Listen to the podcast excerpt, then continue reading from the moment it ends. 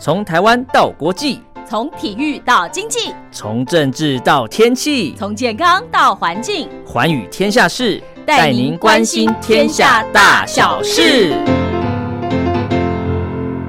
收听《寰宇天下事》，我是陈燕，在每个礼拜四、礼拜五的早上七点到八点，晚上的十点到十一点，在光华之声的频道中波八零一八四六七一一九八一，以及短波九七四五跟六一零五千赫，在空中我们共度一个小时的节目时光。是的，又到了礼拜四、礼拜五啊，这是陈燕在空中跟您会面的时间喽。礼拜一、礼拜二是由茉莉所主持的《听心灵在唱歌》，礼拜三呢是。黄轩的宝贝宣言，好，礼拜四跟礼拜五就由陈燕在空中跟您唠唠叨叨讲一些寰宇天下事。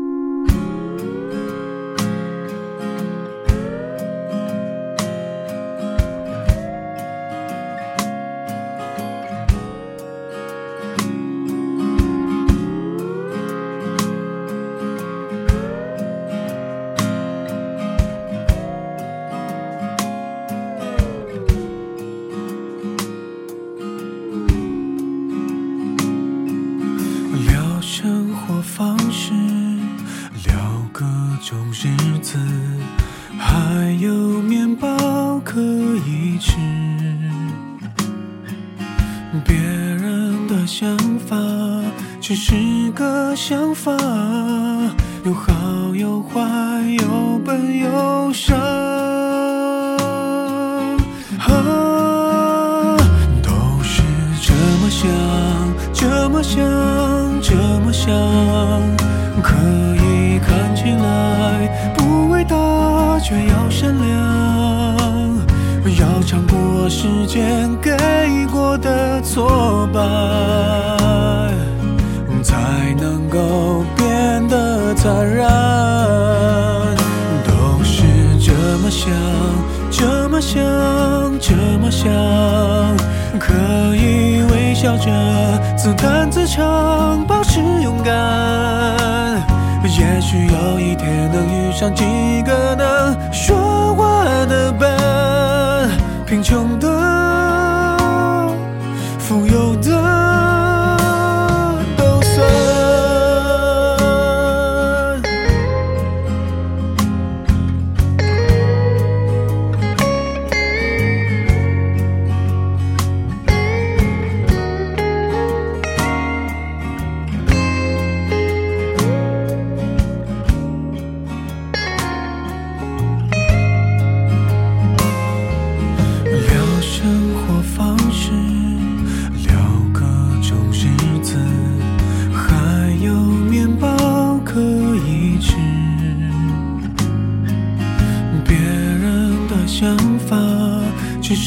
个想法，有好有坏，有笨有。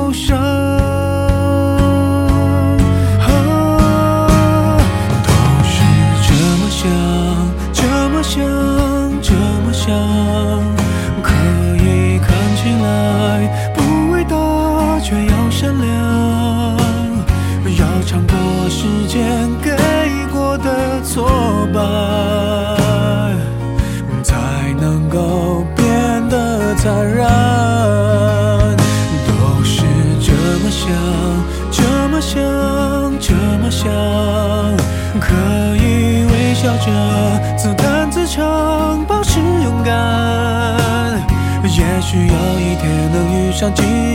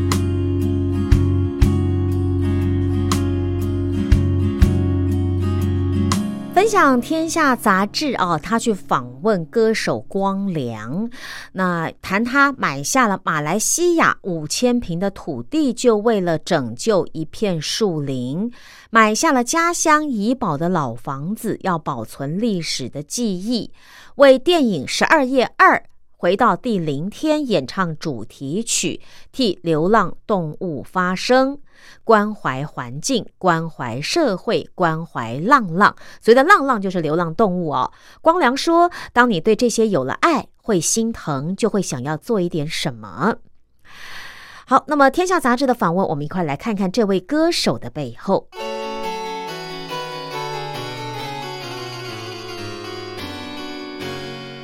受访时，光良从牛仔裤右后方口袋拿出手机，快速的翻阅存档的相片。他说：“这一排老房子里面，曾经有孙中山先生住过的别墅。马来西亚和各地的华人就这样有了连结。”他就在介绍他的家乡马来西亚怡保市一条街上的老房子。而这照片上大概有七八间有着蓝色外观、百叶设计的二楼透天老房子中，突兀的出现了一栋约四五层楼高的新式建筑，还往街道突出约三公尺，打破了一整排建筑线与天际线的和谐。光良说啊。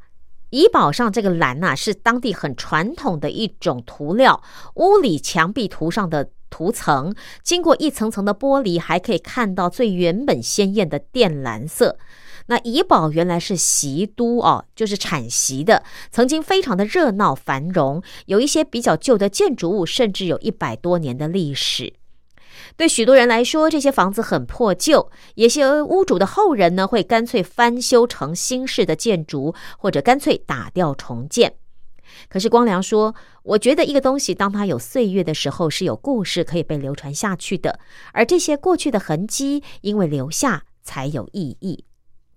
我们回头去看、去听这些故事，会去学习我们应该要怎么样做，或是反思我们做错了什么，怎么样才可以做得更好。”这样一代一代的努力才有了意义，也因为这样的想法，光良支持与他理念相同的建筑师把老房子买了下来，只是为了保存上一代的生活历史。他不止保存老房子哦，他还保护了一片五千多平的树林。光良在马来西亚有一块地，他想住在这里面。但是他把不想把这块地里哦原本存在的树砍掉，不想跟多数开发的方式一样啊，先把地铲平啦，再来画图啦，盖房子啦。所以他自己上网去查了自然家屋的资料，也认识了一位崇尚与大自然共存的建筑师，希望建筑师可以完成他住在大自然里面的梦想。两个人见面之后，发现理念相同，所以建筑师到这里呢，哎，到这块地上实际的丈量，先把地形画出来，然后把里面每一棵直径超过十五公分的树都标示出来，查明树种，再跟光良讨论，在保留每一棵树的前提下，设计哪里可以盖房子，怎么盖。光良说啊，有一些树可能从我的阳台穿出来。而房子的设计图也画好了，现在正在申请建造中。那么他跟建筑师更熟了以后啊，对自然有了更多的认识，觉得很想去做一些事情。他有一次看到一大片长满大树的地，地主打算出售，光良就问建筑师朋友说：“你觉得这个地 OK 吗？”建筑师只说的一句话是。在你能力范围能够把它买起来的话，就买起来，不用想那么多了，因为你买起来就已经救了这些树，因为你不会把它砍掉，别人可能会。光良听了以后觉得很感动，他就把这块五千多平的地买起来。他说，原地主是种橡胶树的。从小跟着父亲种橡胶，到现在已经五六十岁了，而橡胶园照顾不来了，因此想卖掉。地主说啊，其实有另外一个人要买，开的是比光良更高的价钱，但是对方想把橡胶树都砍掉，改种价值更高的榴莲。可是因为光良说他会保留这些橡胶树，决定就卖给光良。光良说啊，我听他这样讲就觉得有一点点想哭，因为我知道这些橡胶树是地主的回忆，他从小就在山坡上割胶看美景，搞不好这些树比他还老。我跟原地主说：“你不用担心，我会保留这些树。如果你想念他们的话，随时可以来看。”光良不止保护老屋老树，他还为流浪动物发声，帮电影《十二夜二》唱《回到第零天》的主题曲《大宝贝小宝贝》。曾经养过一只狗小嗨的光良说：“《十二夜》是在讨论流浪动物的议题，是在谈友善动物的教育。”很多人不知道，觉得它们只是动物而已，但其实它就像是我们的家人。光良说：“大宝贝，小宝贝，是从狗狗的角度去写歌。歌词里面说，爱你的可爱，爱你不可爱。这不是人在讲，是狗狗在讲。因为狗狗爱人是没有条件的。狗狗说，它会每天在家里等你，看到你会很开心，就摇尾巴。可惜主人没有尾巴。”而主题曲呢，还特别安排光良跟台湾原声童声合唱团的孩子们合唱。光良也建议让孩子们去流浪动物收容所看浪浪，感受这首歌的意义。后来电影上映的时候，有孩子们去放映现场，听到这首歌还很开心的跳起舞来。开心这些浪浪有很多人的关心。光良说：“这应该就是教育的力量吧。”那么在。杂志采访他的这一天，光良也受邀到由天下与漫步一九四八旅店共同策展的为淡水河做一件事情，他在参观。光良与策展团队就在淡水河流域的相关议题讨论，看到展区的我与淡水河图像创作的互动性艺术，也感受到人为对环境的破坏力。记者问他说：“你为什么对自然、对环境有这么深的感情呢？”光良说：“因为小时候最好的玩伴就是大自然。他记得去外婆家的时候，跟表哥表妹出去玩，其实当时没有什么特别的玩具，没有手机，没有 iPad，大自然的任何东西就是我们的玩具。就这样认识了很多的植物、小动物、小昆虫，就这样有了情感。”光良说，他工作之后特别忙碌，常常坐飞机。有一次，飞机刚起飞的时候，经过了一片绿油油的地方，他看到另一边有一片是土色的。原来那里啊有开发案正在整地，可能之后就会有水泥建筑物之类的。所以我就转头跟我的经纪人说，这很像地球的癌细胞，水泥色一直在腐蚀环境。光良说：“我们的人类啊，其实是地球的癌细胞，因为唯有癌细胞是当它生存下来，宿主会死掉，最后癌细胞自己也会死。就像我们大自然啊，人类破坏了大自然，大自然毁灭了，最后人也活不下去了。”光良认为，人跟大自然之间是一个循环，每个人都要在一个平衡的状态下才能生存下去。但是我们人类在做的事情是相反的。他说：“我常常说，是因为他们不晓得自己做的事，最后是破坏了我们的家。但这个东西是很难察觉的。”他说：“这必须由能看见的人去感觉。我不知道我算不算是一个看得见的人，但是知道树是用很多年才慢慢让年轮一圈一圈的变粗，却很可能一夕之间就被砍掉，就会觉得很无奈、很心疼。”就像你们在倡议为淡水河做一件事情，其实是因为爱，因为觉得很可惜，为什么这么好的河流会被污染呢？他认为自己关心环境、流浪动物，都只是要传达爱这件事情。爱不一定是人与人之间的爱情，就像是一种每个人都应该要去做的一件有力量的事。光良常常跟他的经纪人说：“如果我有机会做公益。”任何事情都会是一个很特别的缘分。他认为每一个人都有影响力，而身为一个公众人物，更有责任去影响别人，关注一些事情，让这个世界更美好，让这个社会更美好。光良说：“我觉得每一个人都会愿意这样做，没有做，也许只是因为还没有轮到他。我相信时间还没到。那只要你有爱，你就会关心，就会看到，就会心疼。看到不对的东西，就会觉得我想做点什么。我相信每个人都会这样。”光良回忆说：“从他前一张专辑开始，就常常问自己一个问题：继续做专辑的意义是什么呢？”他说：“人生慢慢有了年纪，会发现自己很多时候啊，你相处最多的是自己，自己就是自己的伴侣。那要如何让自己这个伴侣快乐呢？所以他很想跟大家说，到底孤独是什么？我相信每一个人在某一个状态，会有种突然掉进一个跟我自己相处的时候，有的时候会恐惧，觉得自己很孤独。”我想跟大家分享，当我们更懂得自己的时候，知道相处最多的人是自己，应该要找到我们真正的自己是谁，接受自己。他说：“这样我们就不会害怕孤独，就会活得更有意义、更快乐。”很喜欢大自然的光良说：“我想透过音乐告诉大家，大自然是很好的、很漂亮的。”我就跟我的经纪人说：“我有一个梦想，做一个森林音乐会。”带大家去自然生态里听音乐，让大家感受跟大自然在一起、跟音乐在一起的那种感受。他说：“因为我懂的是音乐，希望这样可以影响人对大自然的看法，注意到环境的重要。”而这个梦想在光良的脑袋里转了很久。他说：“我有想过哦，在那片五千多平的树林里举办，但还是要有一些机能要规划了。好比说，像是万一下雨怎么办？总要有躲雨的设施吧。”万一要上厕所怎么办？除了流动厕所，可能的污染要怎么解决呢？总不能因为要办森林音乐会去推环境教育，结果却毁了那一片大自然。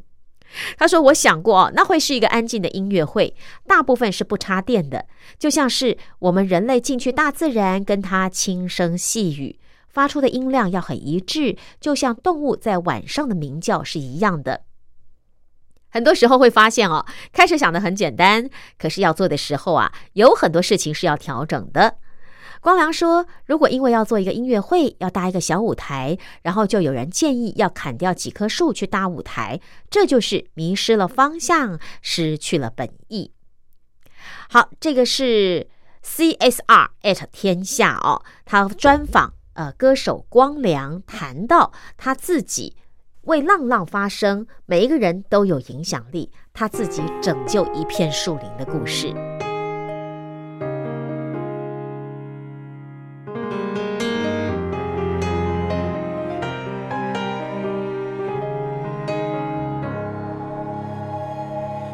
到底是谁的错？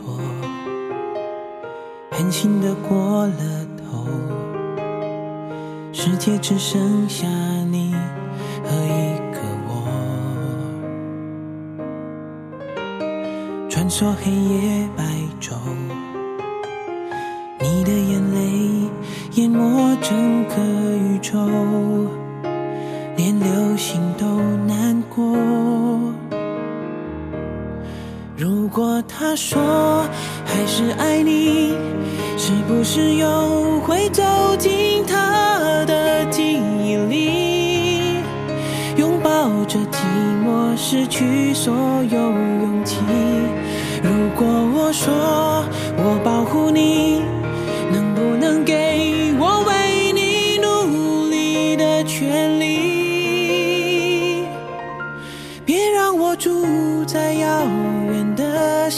球中，凝望无助的你在哭泣。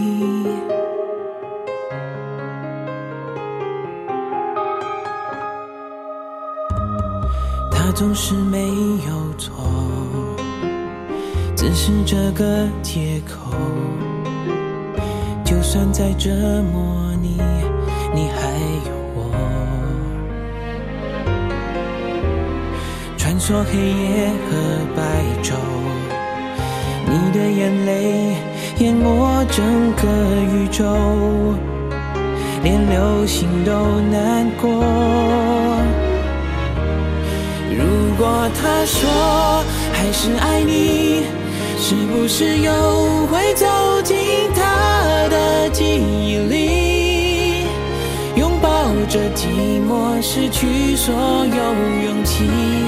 如果我说我保护你，能不能给我为你努力的权利？别让我住在遥远的星球中，凝望无助的你在哭泣。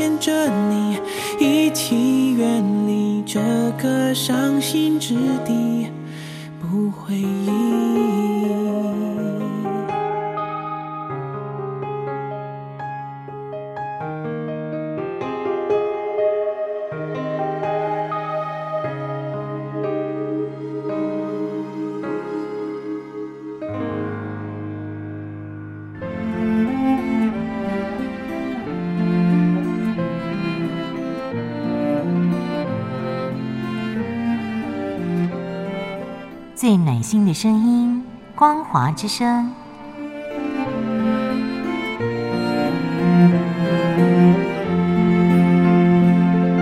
短波九七四五千赫，六一零五千赫，中波七一一千赫，九八一千赫，八零一千赫，八四六千赫，温暖陪伴您。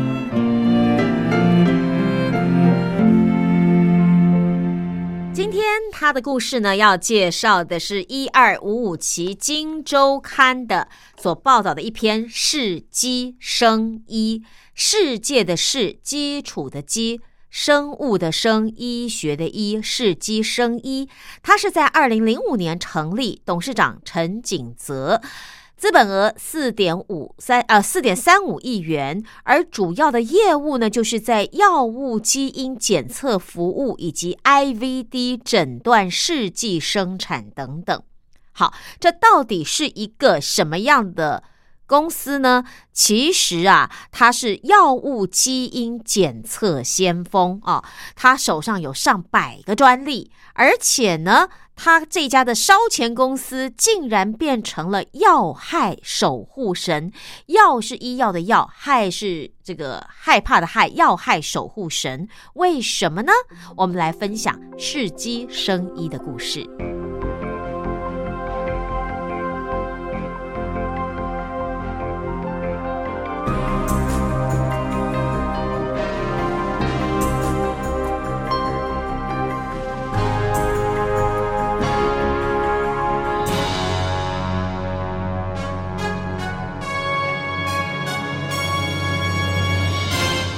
每个人呐、只要到过医院或诊所看诊，都会问医师一句话，就是：“哎，我吃这个药会不会过敏啊？”长庚医院药物过敏中心主任钟文宏说：“没有人保证你可以吃药不会过敏，这是几率问题。这就和特异体质有关啊，有点像踩地雷的原理。今天没有踩到地雷，不代表你明天不会踩到。台北医学大学附设医院院长邱峰呃邱仲峰他说，因为个人的体质，用药后产生的不可预测的副作用，可能会造成永久伤害甚至致命。可是透过基因检测，能够预防药害哦，医药的伤害。所以研究人体原生基因对药物治疗反应的药物基因体学，近年来已经成为新的显学了。钟文红主任呢，还非常肯定的说，投入药物基因检测超过十五年，二零二零年底新贵挂牌的世基生医是药物基因体学的亚洲先驱。世纪的总经理詹富慧说：“世纪拥有世界认可的全球专利，而且要害基因检测产品也进入了呃这个健保给付啊，是政府背书的医疗检测器材。”世基呢是由中研院院士、生医所前所长陈元崇在零五年创立的，并且独家取得中研院多项药物基因检测全球独家专利的授权。在药物基因体学的领域上，世基目前不管是专利或者是体外诊断许可证的数量，都是居全球之冠。而拥有药物基因检测的独家专利和技术，就是世基的第一个利基。举例来说，世基拥有抗癫痫用药卡马西平、抗高尿酸药物安乐普诺等名列台湾前三大药害的基因检测全球专利。詹富会总经理说：“啊。”我们有要害关键基因位点的两个专利，这跟要害有关。就你不管验什么，你都要跟我买哦。当然，我也可以不卖。钟文宏主任他观察哦，坊间有很多的基因公司，往往科学说服力不够，推的基因检测哦筛检没有急迫性，没有必要性，就没有办法说服医师。可是反过来看，试机的药物基因检测研究成果就登上一流权威的国际医学期刊。那你说要吃这些药，哪个医生敢说你这个药不需要验呢？所以验证哦。这个有特定要害的基因风险是没有的上百倍，你要不要验？当然总比这个碰运气好，所以还是要验。那么世基除了拥有独步全球的基因检测专利、国家级的 GMP 厂、LDTS 实验室，也就是精准医疗实验室，这些都是世基的核心竞争力。世基营运长陈冠志说。他们拥有的这些技术呢，可以进一步的开发成检测产品，或者是诊断工具，也可以对外代工。好比说，生技标股金万林也是客户，试机呢就替他生产用于新冠肺炎检测试剂的检测套组。那也有呢，他们导入了最新世代长片段的定序系统，而这个设备一台要价超过三千万。全台湾目前只有两台，一台在中研院，一台就在世基。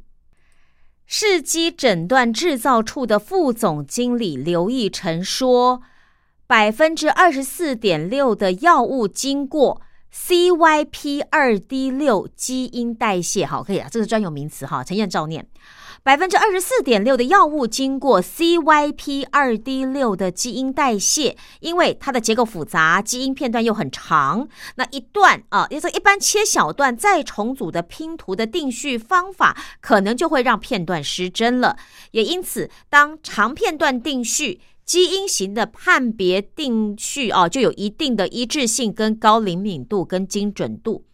所以，光是产品设计。还有各个参数和步调的微调，技术建立就花了一年半。但是光有技术还不够哦，试机的第二个利基是商品化。那总经理说啊，精准医疗绝对是趋势，所以看到试机很棒的未来画面。他说，他一九年受邀加入的时候，思考不到一个月就决定加入了。因为他认为试机少了最后一里路，做市场商品化，我应该会有这个能力。如果基因一辈子都不会变的话，那什么时候做才会最好呢？詹富慧他说啊，用药基因筛检检查是一次，但是终生受用。那么新生儿的性价比最高，所以一出生就做的话，等于就拥有一本医生开药的时候一本很好的个人化用药参考手册。所以他认为市场的商机可以期待的。一九年九月，他先率领团队调查新生儿成长过程会看诊的不同专科，还有各大教学医院诊所医师常用药访单，就是药物使用说明书等等哦，再去盘点国际论文和基因表现关系密切的实证研究，归纳出九大科。这九大科就是包括儿科、加医科、内科、外科、牙科、骨科。妇健科、妇产科和精神科，还有三十三种药物的新生儿用药基因检测套组，主推孩子的第一个检测要从基因开始。接着呢，他又开发用药小助手 App，来方便医病双方根据检测结果进行用药，还有剂量化啊，剂量也克制化的意思。那么，在二零年的九月呢，世基正式推出这套要价三万八千元的儿童常见用药基因检测服务。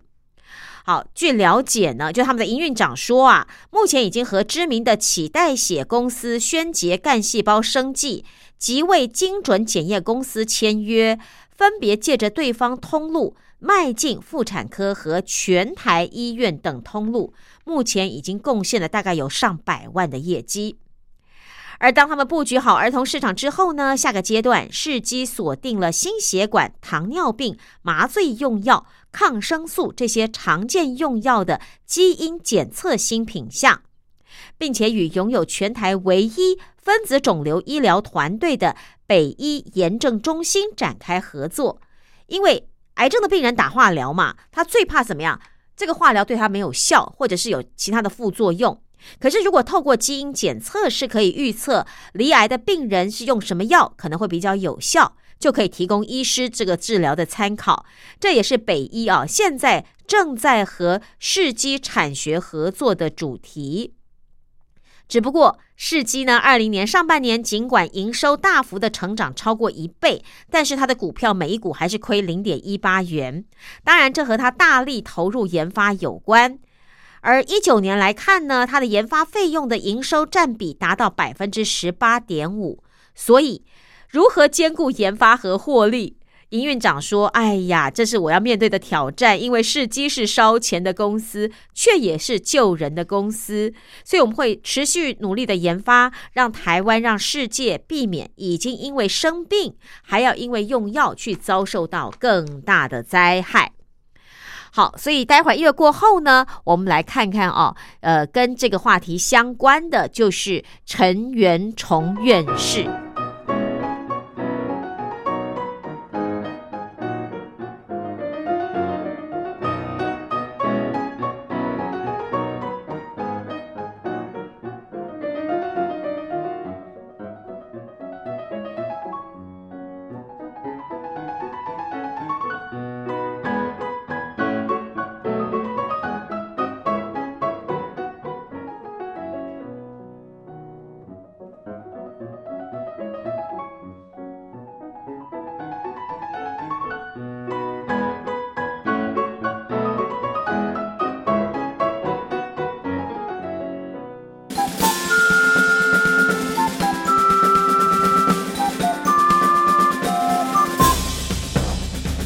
想知道台湾什么地方最好玩？想知道台湾什么美食最好吃？想知道两岸发生了什么大事吗？您想要的我们都有。收听光华之声，丰富您的人生。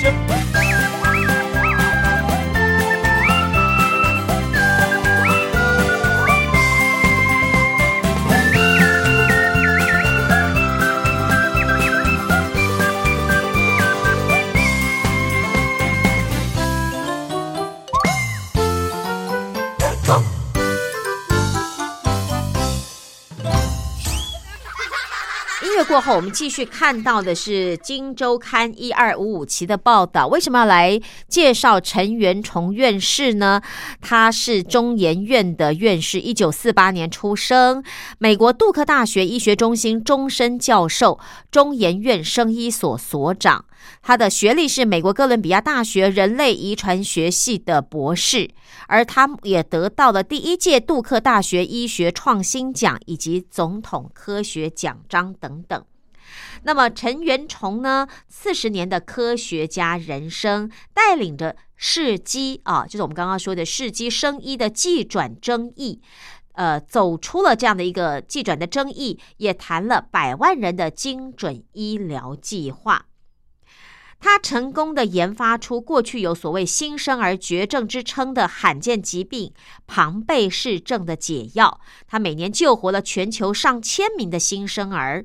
真人真事呢，还曾经搬上了大荧幕，由知名演员哈里逊·福特饰演他的医学博士角色。现年七十三岁的中研院院士陈元崇，他的科学成就还不止如此。二零零一年，顶着美国杜克大学医学遗传系主任光环的他，当时应了担任中研院院长林远哲的邀约，回到台湾接任中研院生医所的所长。之后，他陆续领先全球找出常用药物的过敏基因，而这成果先后登上了《自然》、美国科学院院报一些国际权威的刊物。许多人呢可以透过用药基因筛检免于药害之苦，而这一项又一项的国际纪录也让他摘下了最新一届象征台湾最高荣誉科学研究奖的总统科学奖。陈元崇说啊，不管做什么研究，都要问自己这个计划对人类的意义在哪里。他也用这句话总结了他将近四十年的科学家人生。在他念台大医学系大六的那一年，科学界首度解开了第一个人类的基因密码——红血球球蛋白基因，这也成了陈元崇人生的第一个重大转泪点。他说：“过去基因长什么样子，没有人知道。那发现基因有一定的序列排列组合，而造成基因不同的功能，所以他对此深深着迷。”他知道有这个基因，所以一定还有更多的基因会知道。就在人类遗传学还很冷门的一九七零年代，陈元崇就赴美攻读博士。他在异地求学四年，终于苦学啊拿到学位，进到杜克大学医学中心接受小儿科临床住院医师的训练。当时他一个礼拜工作的时间是一百个小时，一百个二十个小时，这都是常态。早出晚归啊，到一岁多的儿子还以为他是陌生人。三十五岁，他又回到杜克当助理教授，他才有了自己的实验室。而前七八年呢，他都在探究基因变异和疾病的关系。后来却发现，这些研究只能够帮助诊断，却没有帮助到病人。所以他决定转换跑道。他说：“我觉得我再这样做下去哦，好像缺少什么东西。因此呢，他就转换跑道到了治疗领域。而当时小儿科遗传疾病中最致命的庞贝氏症，就成了他选择攻克的领域。他说：因为庞庞贝氏症哦，其他的医院检查不出来，好不容易我们检查出来了，却告诉家长的一个不好的讯息就是，其实这个小孩只剩下几个月可以活了。”那么，就是因为这个基因的异常，造成了新生儿体内缺乏分解肝糖的酵素，这是庞贝氏症的起因。所以，罹患这个病的新生儿往往活不到一岁，就因为心肺衰竭而死亡。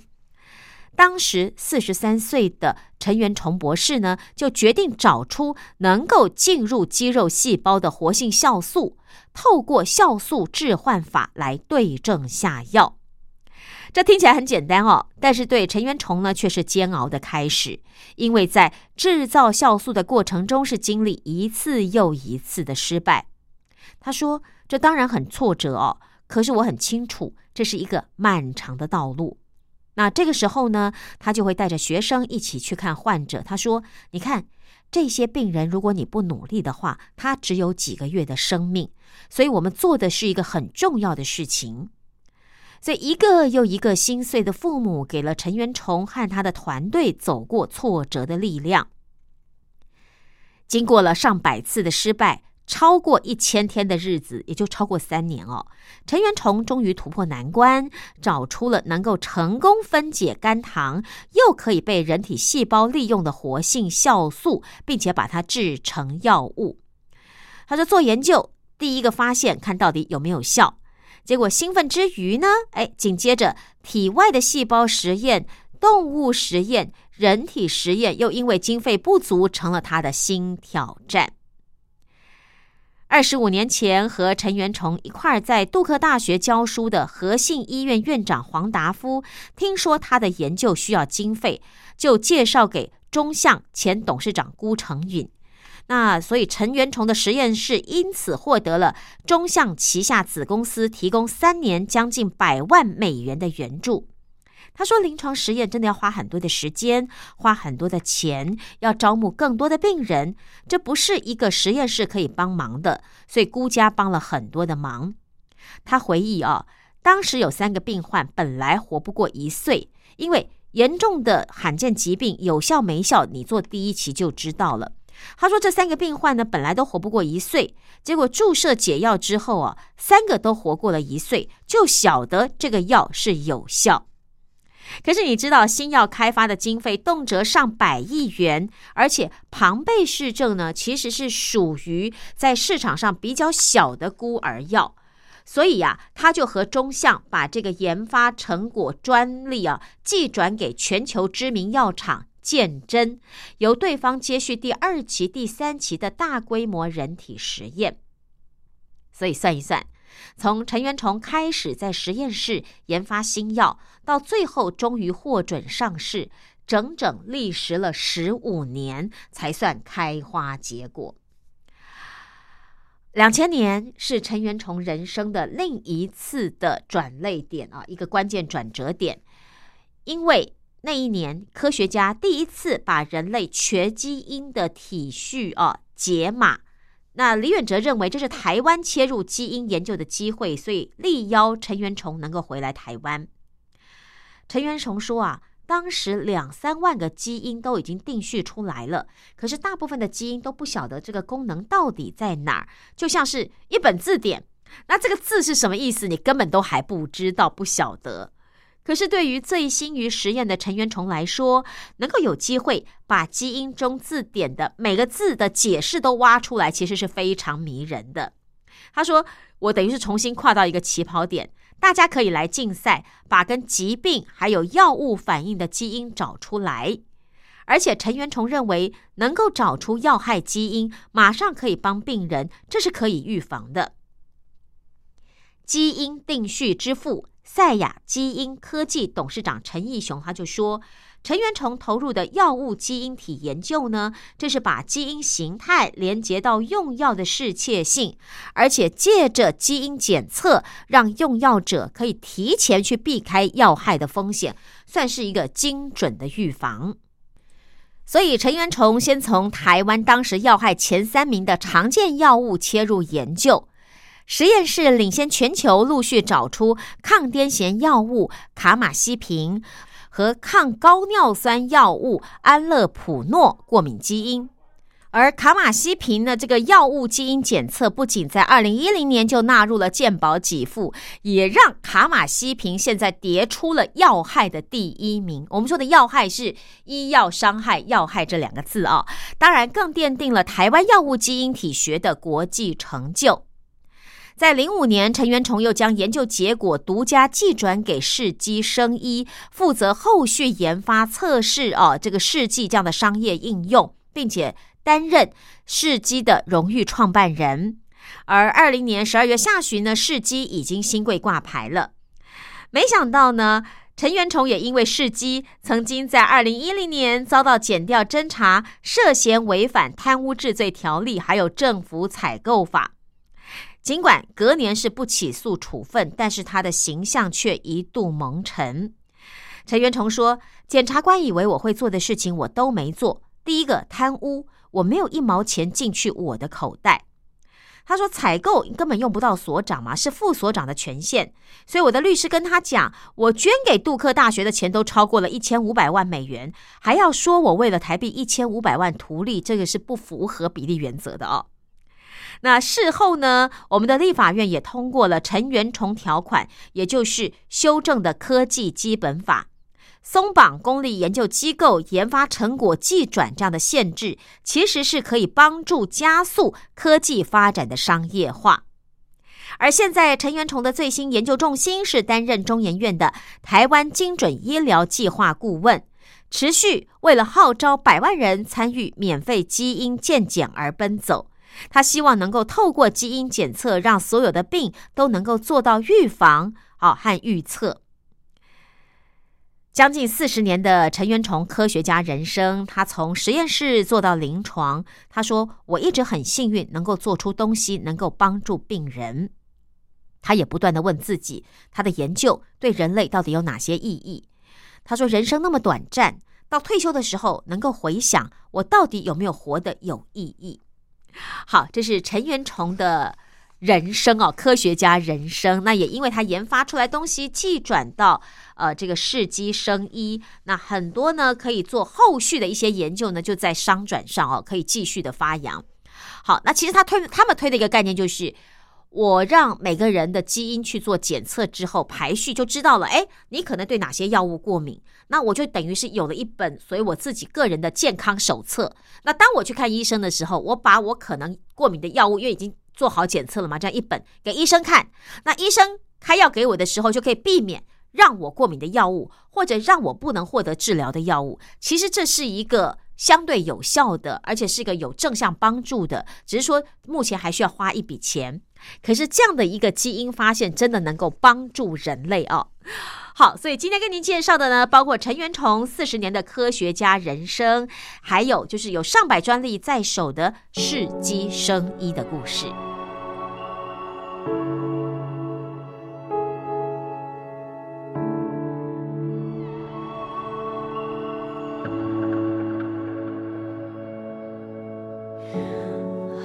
半从前半分裂。人生是连环世界，你爱的不告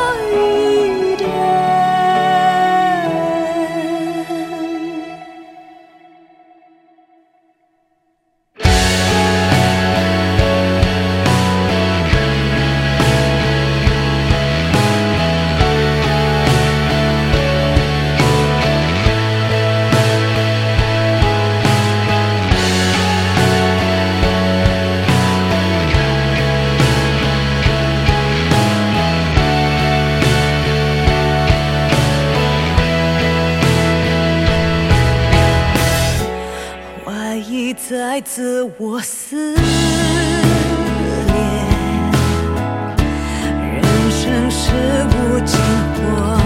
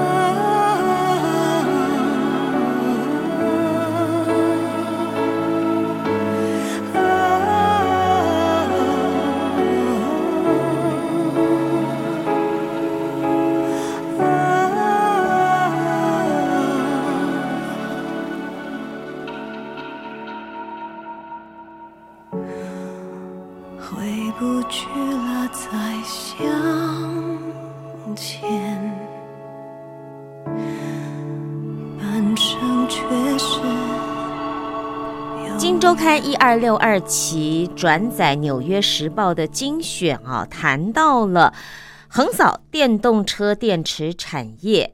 那么，电动车现在已经成为汽车业的未来了。很多传统车厂也加入了发展电动车的行列，包括全球的汽车大厂通用 GM、福斯 Volkswagen，还有福特 Ford，纷纷宣誓要发展电动车。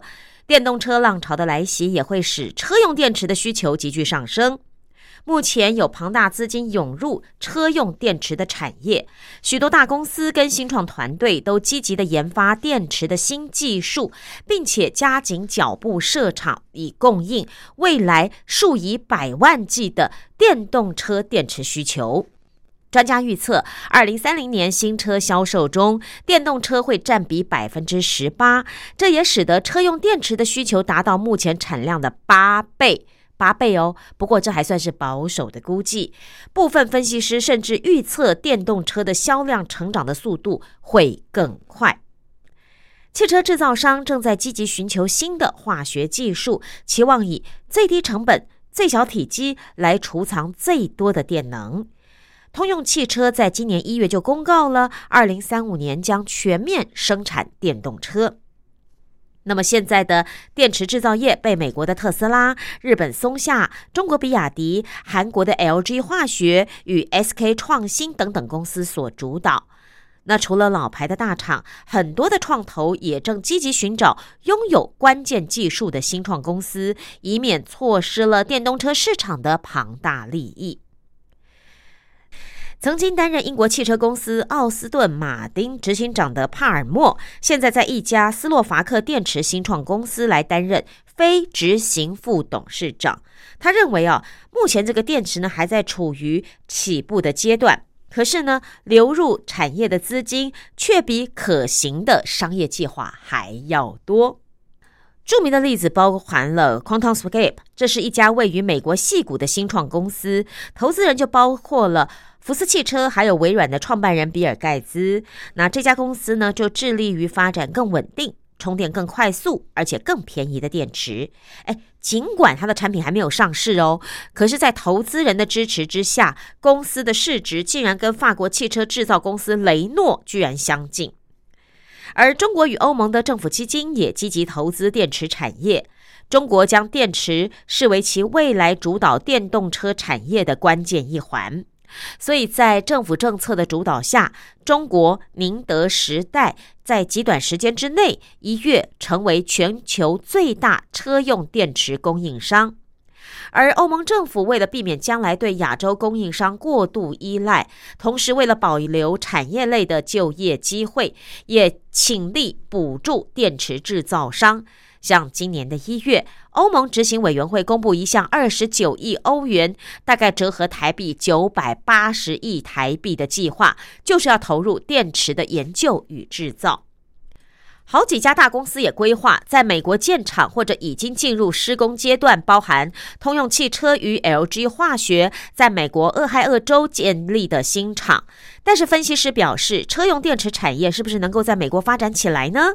其实关键在于联邦政府对电动车与电池产业的奖励措施，还有接受政府补助的研究人员啊，还有我们刚刚说的那一家公司啊，QuantumScape。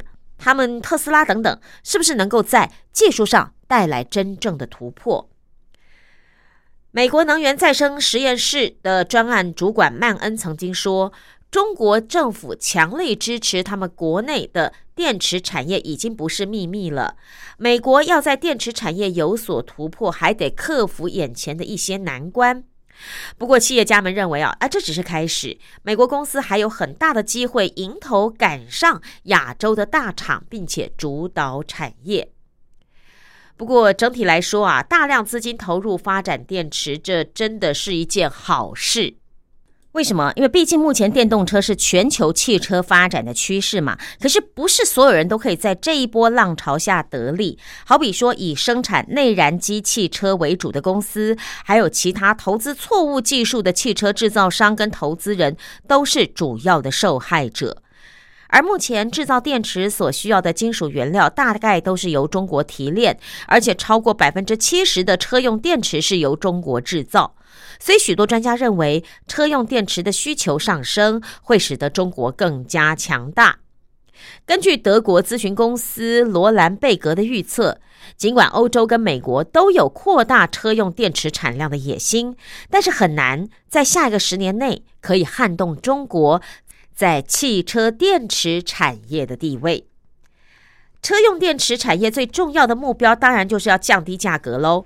那目前中型电动车的电池要价大概要一万五千美元，所以如果要让一般消费者真的有能力可以买单的话，这个价格太高了，至少还要再砍一半。而且要降低电池的生产成本，你可以透过在临近汽车工厂来生产电池，才可以节省运费，还有处理废弃物的一个费用哦。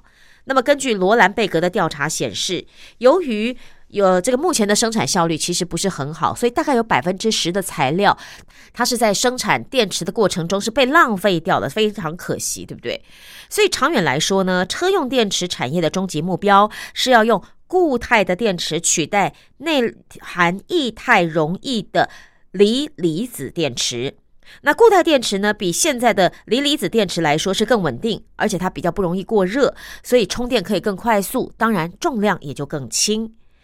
日本丰田汽车跟其他公司已经积极投入生产锂离子电池的领域了，并且成功制造出好几款的固态电池。不过，这最大的困难还是在于要用合理的成本来量产哦。如果你的成本价格太高的话，其实是不利于推广这个电池的。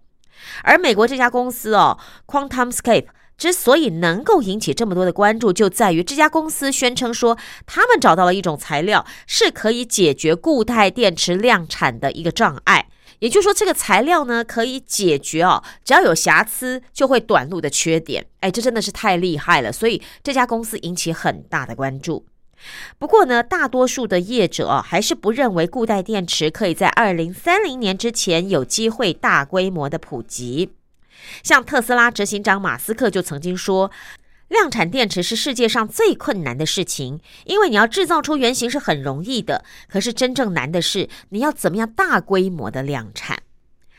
好的，这个是《纽约时报》的一篇报道，被刊登转载在《金周刊》一二六二期的文章上，主要谈到的就是电动车电池的产业哦，未来呢绝对是一个可以关注的趋势。而目前以中国来说，将近百分之七十的电池都是在中国制造，而且它提供了很多的原料，再加上他们自己政府政策支持宁德时代，就是他们自己的产业哦，所以。